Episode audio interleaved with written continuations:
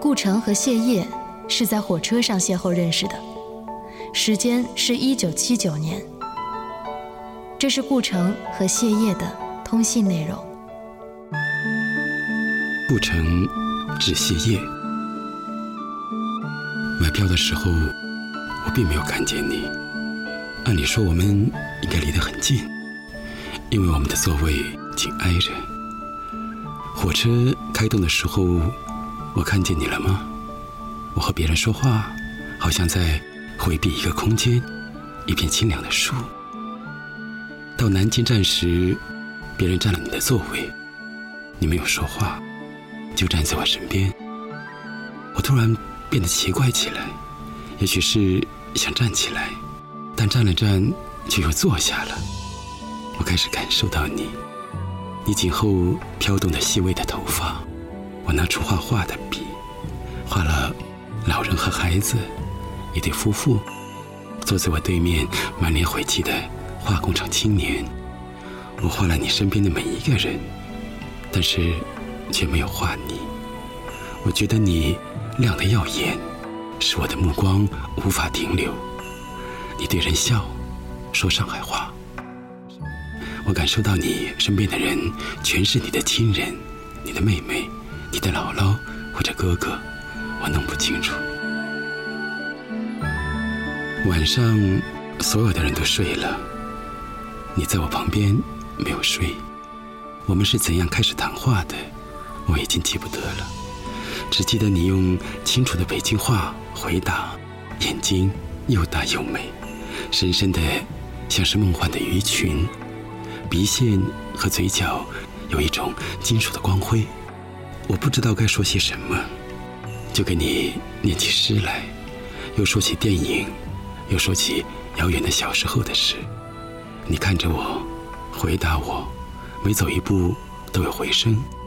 我完全忘记了刚刚几个小时之前，我们还很陌生，甚至连一个礼貌的招呼都不能打。现在却能听着你的声音，穿过薄薄的世界，走进你的声音。你的目光，走着却又不断的回到此刻。我还在看你今后的最淡的头发。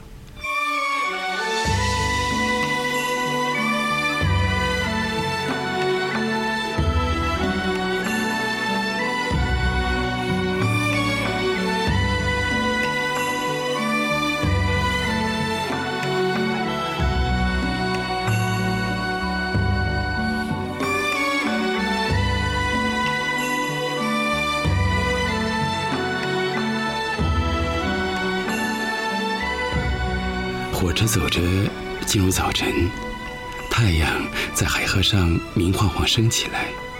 我好像惊醒了。我站着，我知道此刻正在失去。再过一会儿，你将成为永生的幻觉。你还在笑，我对你愤怒起来。我知道世界上有一个你活着，生长着，比我更真实。我掏出纸片，写下我的住址。车到站了，你慢慢收拾行李，人向两边走去。我把地址给了你，就下了火车。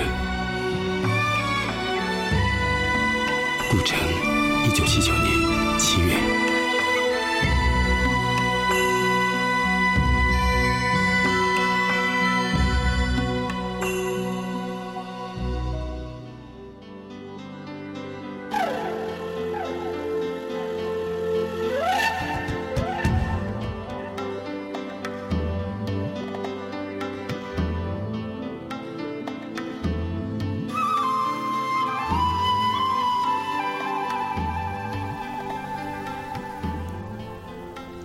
顾城你好，你是个怪人，照我爸爸的说法，也许是个骗子。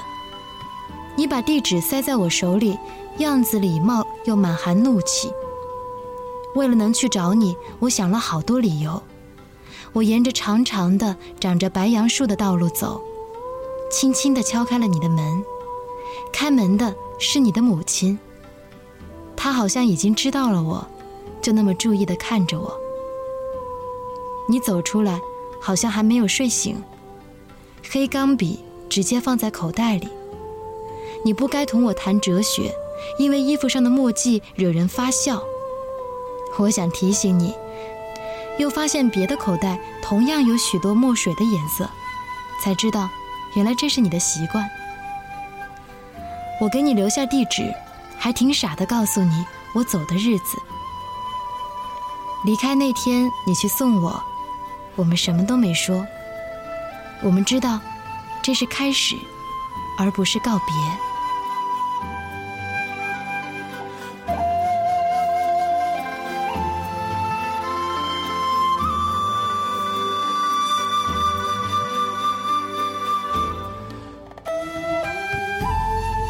你会给我写信吗？你说会的。写多少呢？你用手比了比，那厚度至少等于两部长篇小说。小叶，一九七九年七月。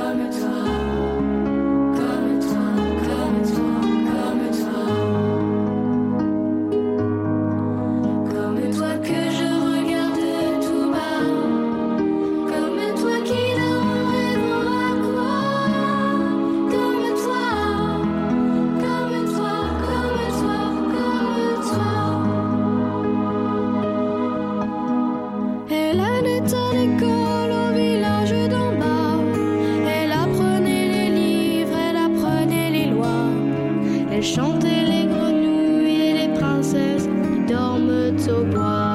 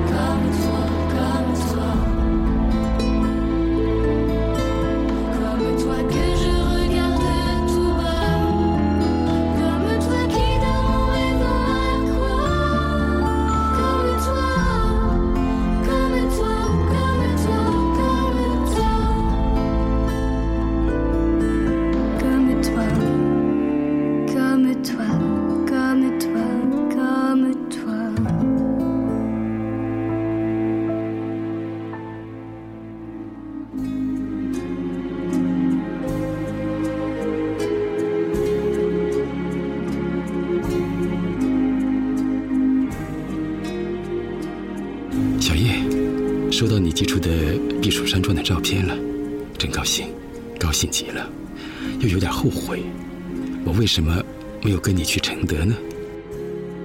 斑驳的古塔夕阳孕育着多少哲理，又萌发出多少生命。无穷无尽的鸟没入黄昏，好像纷乱的世界从此结束，只有大自然，沉寂的历史，自由的灵魂。太阳落山的时候，你的眼睛充满了光明，像你的名字，像辉煌的天穹。我将默默注视你，让一生都沐浴着光辉。我站到天国门口，多少感到一点恐惧，这是第一次。生活叫我谨慎，而热血却使我勇敢。我们在火车上相识，你妈妈会说我是坏人吗？古城，一九七九年八月。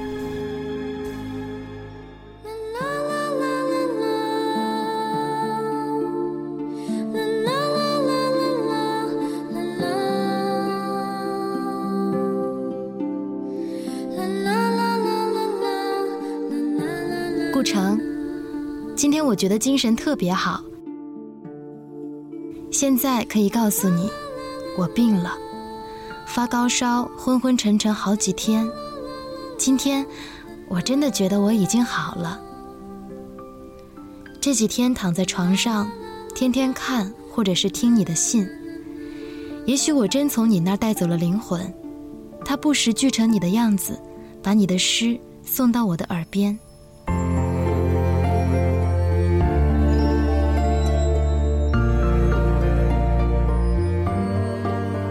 好像一个住在海边的姑娘，听小石子在海水里唱歌。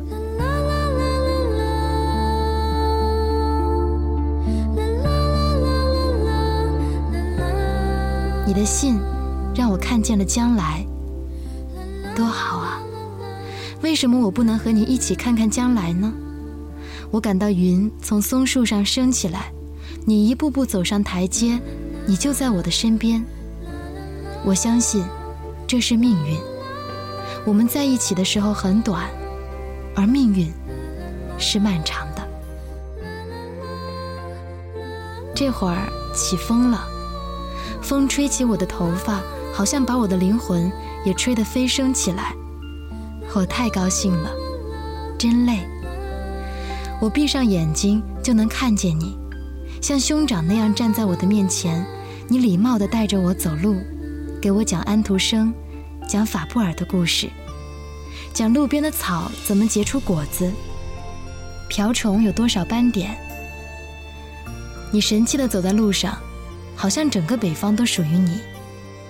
也许，你还要回到你少年时放猪的地方，走被雨水冲坏的路，白石头美丽的显示出来，你的目光注视着它，穿过巨大的天空，向东方伸去。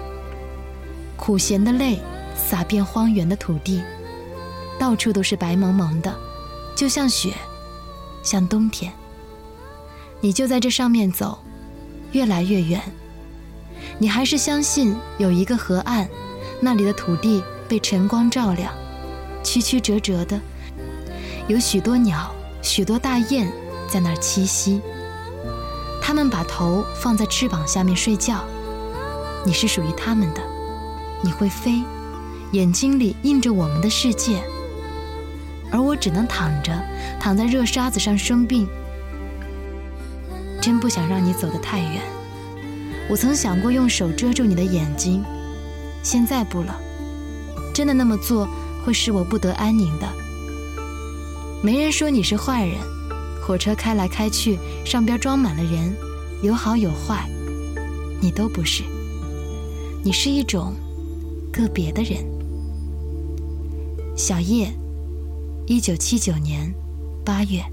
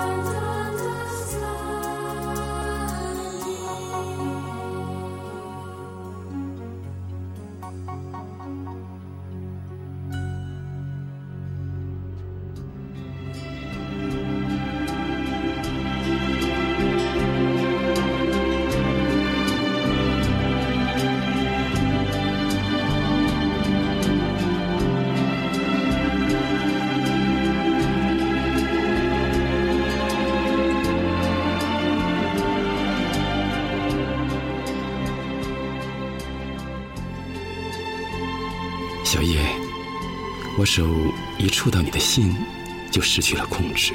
我被温暖的雾的影响包围，世界像大教堂一样，就在远处发出回声。你漂浮着，有些近了。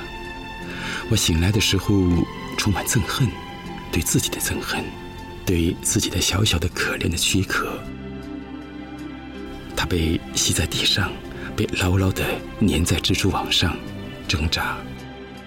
现实不管你怎么憎恨，都挨着你。吸着你，使你离梦想有千里之遥。顾城，一九七九年八月中。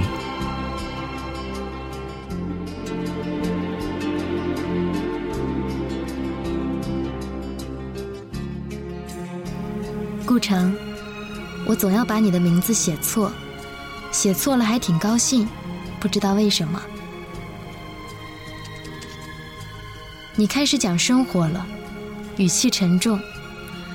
我知道生活不受我们意志的支配，可我并不害怕，因为有一种在痛苦中孕育的力量，使我能拒绝它，能把门砰的关上。当然，我希望你不在门外。我不太敢相信现实，我相信你，甚至觉得了解你。比了解我自己还多一些。你了解我吗？我了解我吗？那天在北京站，我们告别的时候，我曾慌乱的闪现过这些念头。现在，我伸出我的手。小叶，一九七九年八月二十四日。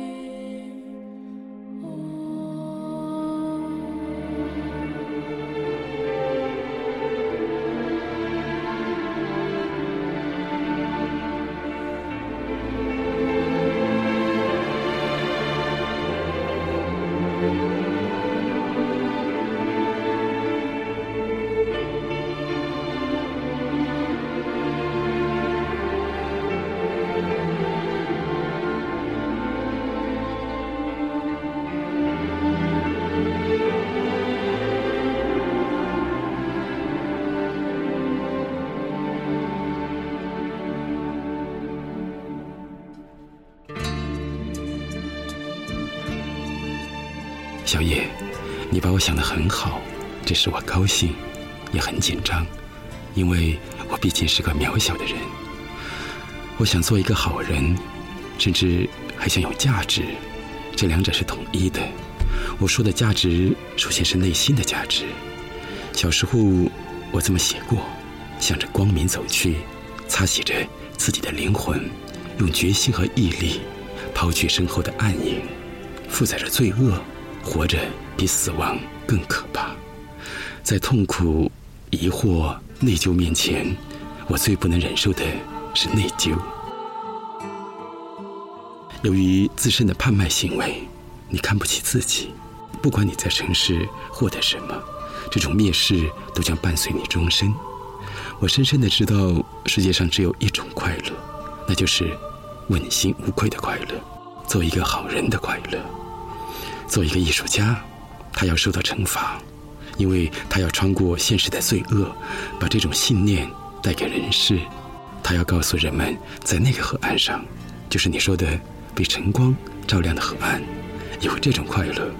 这里没有，商店里也没有，彩车里没有，高高的检阅台上也没有。他做了一个轻微的手势，他获得了价值，他也为此受到惩罚。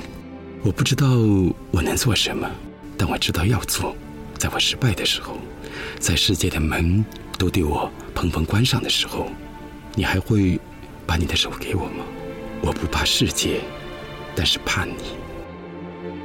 我的理智和自制力一点都没用。阿喀琉斯是希腊神话里的英雄，他不会受伤，因为生下来时被母亲握住脚在冥河中亲过，他不会受伤。但被母亲握过的脚，却是他的唯一的致命之处。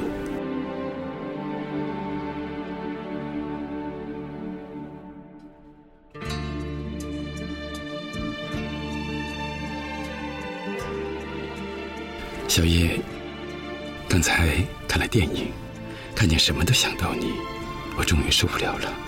我跑出来，脚踏着宽宽的台阶，我跑到了桥上，念你的名字。河水在巨大的黑暗中流去，最沉重的只是一刻，这一刻却伴随着我。河水在远处变成了轻轻的声音，而我却活在涌流之中。我看见我的手在黑暗中移动，遮住一粒粒星，一盏盏灯，一粒粒小虫的歌唱。今天没有收到你的信，我失望极了。顾城，一九七九年八月二十九日。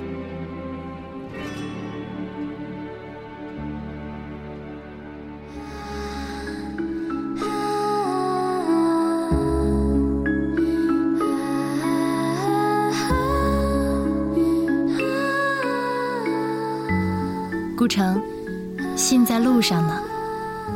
像我们坐火车，一个往南，一个往北，轰隆隆那么近，之后又错过了。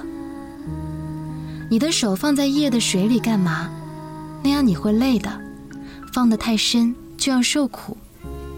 而你有许多事情要做。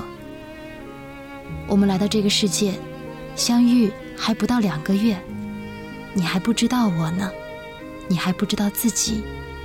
自己是不容易了解的。小的时候，我喜欢长头发，总想留上小辫子，不愿再剪短发。可我不会梳头，妈妈每天到点就得上班，也没有时间把我刚刚长的够握成一小把的头发耐心地梳成好看的小辫子。每天要做这件事情，将成为他生活当中的一大负担。终于有一天，他不顾我的反对，硬是把我的头发又剪成了短发。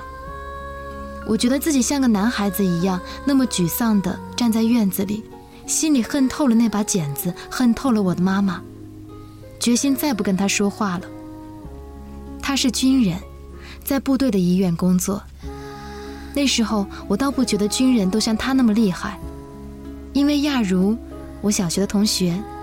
亚茹的妈妈就给她留了辫子，还有梁娟的妈妈就常常笑，她经常笑得老远都能听得见。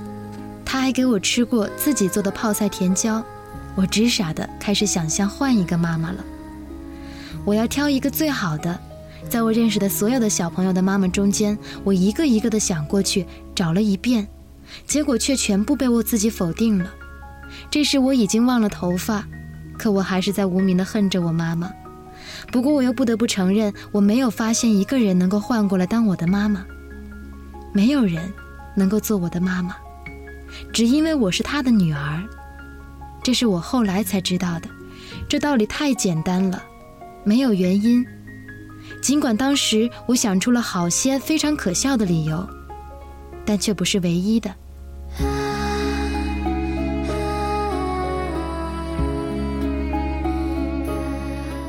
从妈妈那儿，我知道了一点：自己这是件早就被注定的事。我要的一切都天经地义的在我的心中，一切远离自身的挣扎、渴望和要求。都是徒劳的。也许我们此刻经历的河水和星星，就是我们走向自身的台阶。当你成为真的你的时候，你才知道了自己，知道我，才能成为我。那时，我就是你。我们再不知道黑夜是什么。我们走上台阶，走进我们相见的日子。小叶，一九七九年。九月二号。